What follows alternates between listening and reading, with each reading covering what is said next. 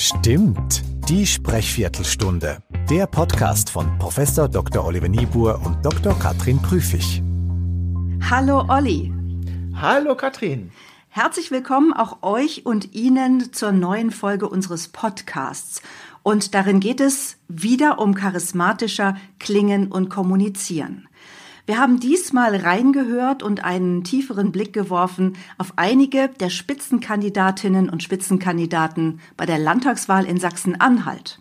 Genau, und das sind natürlich vor allem der amtierende Ministerpräsident Rainer Haseloff von der CDU, aber auch die Gegenkandidaten äh, Karam Badjabi, SPD, Eva van Angern von den Linken und Cornelia Lüdemann von den Grünen. Und wir haben sie alle durch unseren Algorithmus geschickt, beziehungsweise ihre Stimme und ihre Sprechweise durch unseren Algorithmus geschickt und haben Interessantes herausgefunden. Olli, wen hast du als Spitzenreiter bei den Werten für das akustische Charisma? Wir haben von allen zehn Parameter ihres akustischen Charismas ausgewertet und als Spitzenreiter ganz, ganz knapp vorne ist der amtierende Ministerpräsident Rainer Haseloff rausgekommen mit einem Score von 63,1 und das klingt so.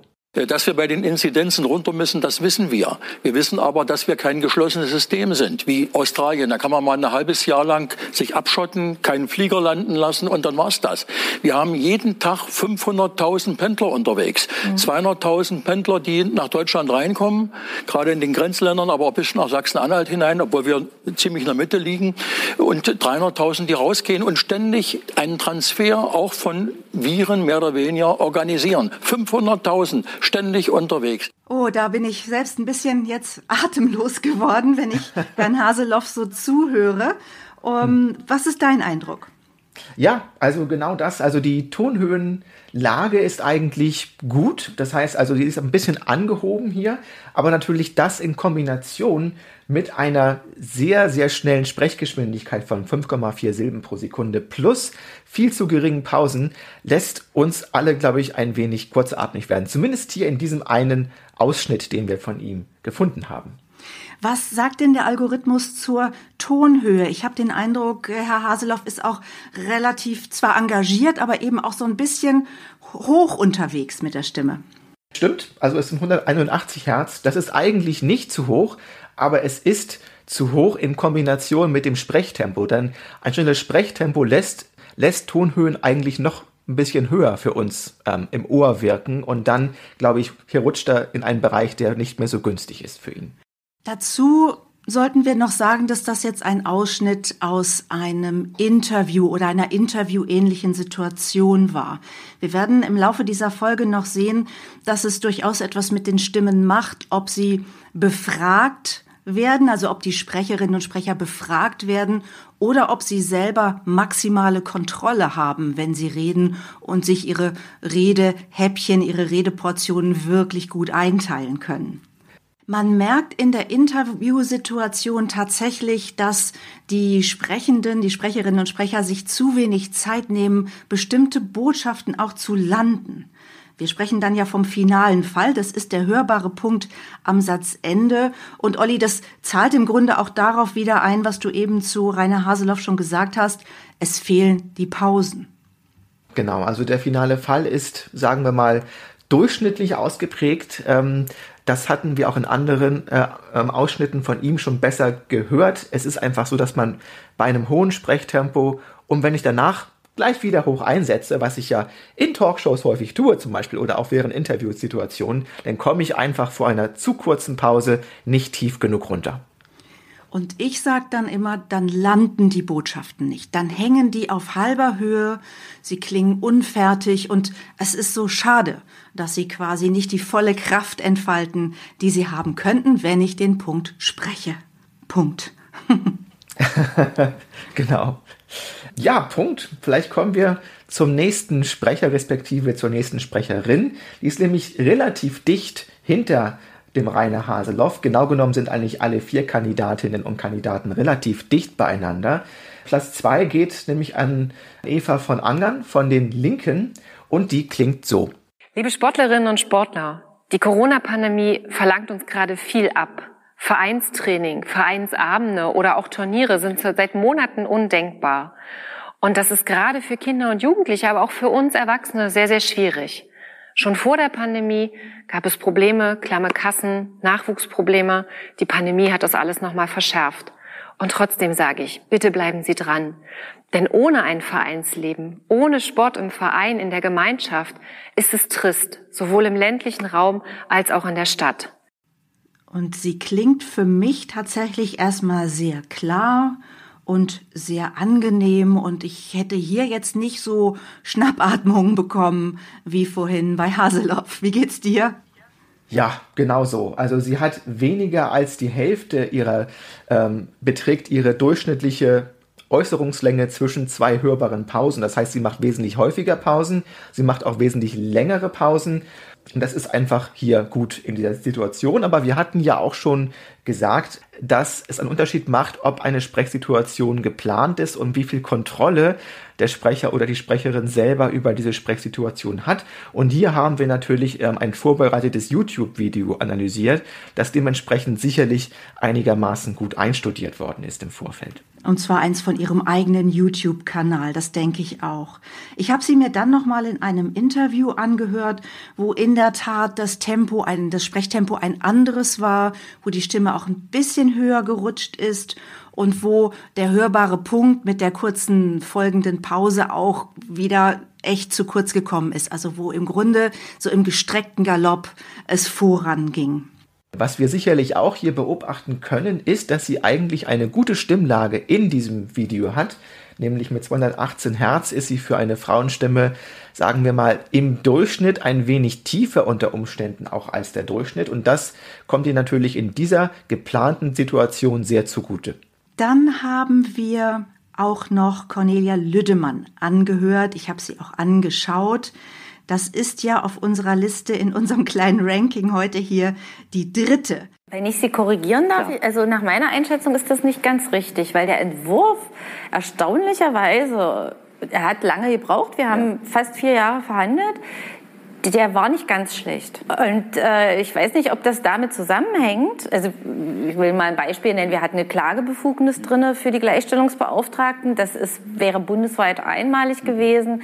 Wir hatten paritätische Gremienbesetzung verankert. Wir hatten auch ähm, Punkte für die Wirtschaft äh, drin. Also das wäre wirklich ähm, ein Sprung so vom, vom 20. ins deutlich 21. Jahrhundert gewesen.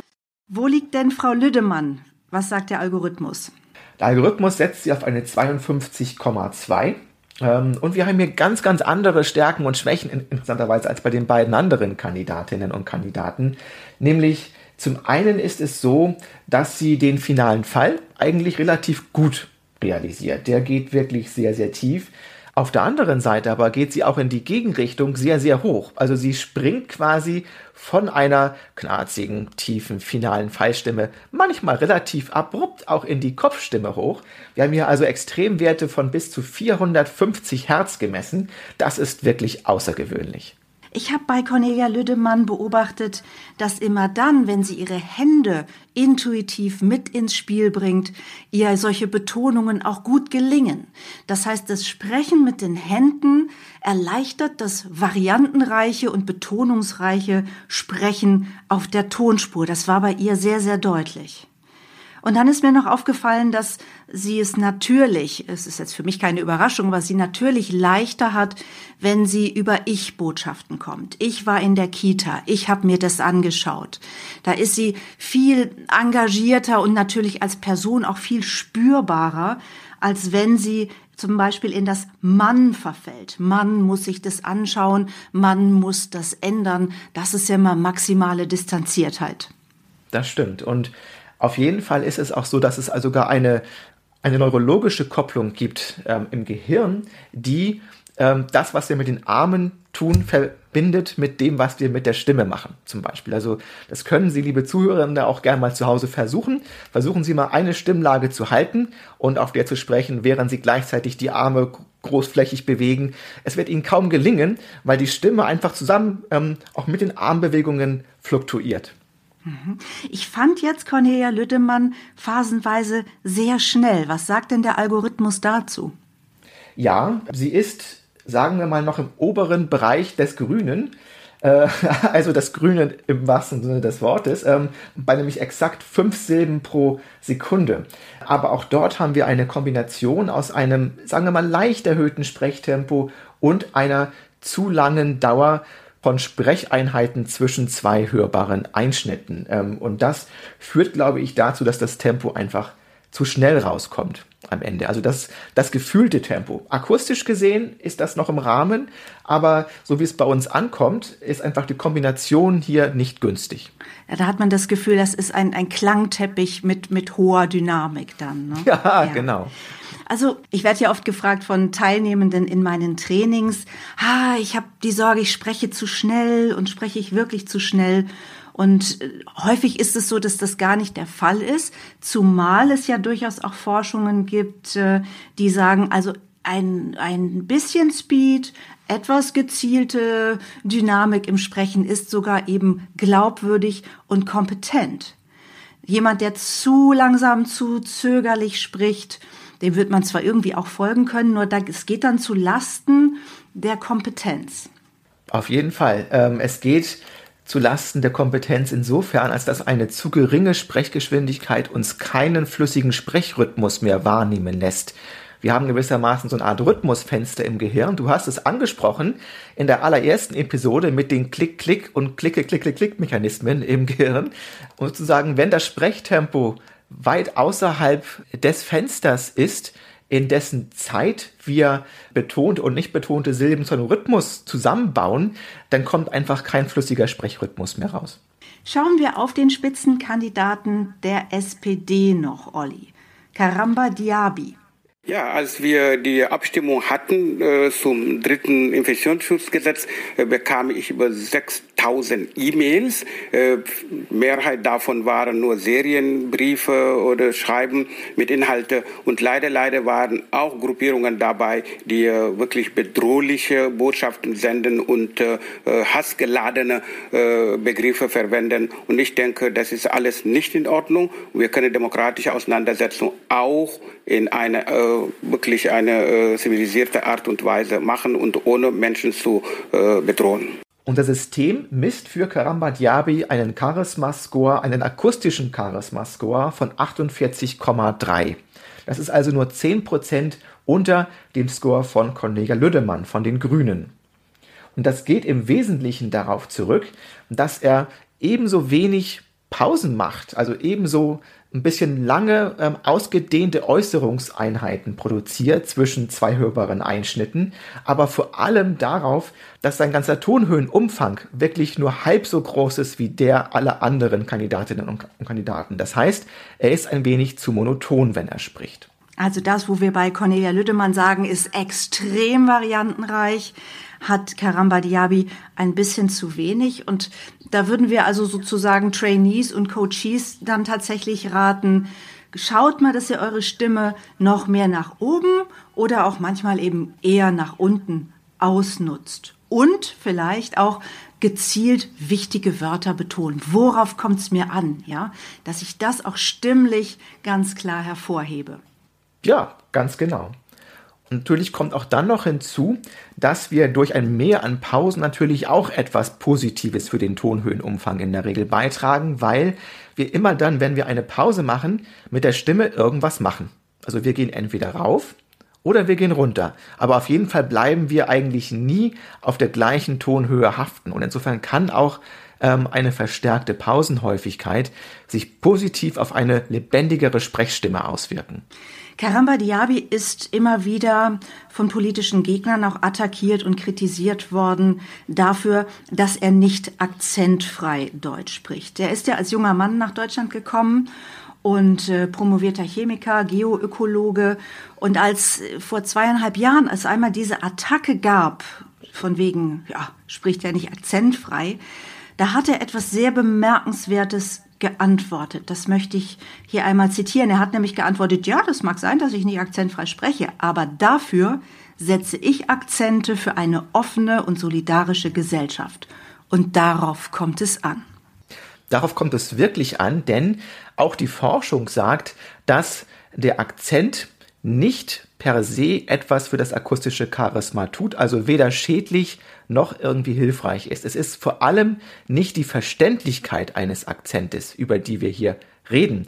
Sagen wir mal, wir haben einen brasilianischen Sprecher des Deutschen und wir haben einen chinesischen Sprecher des Deutschen.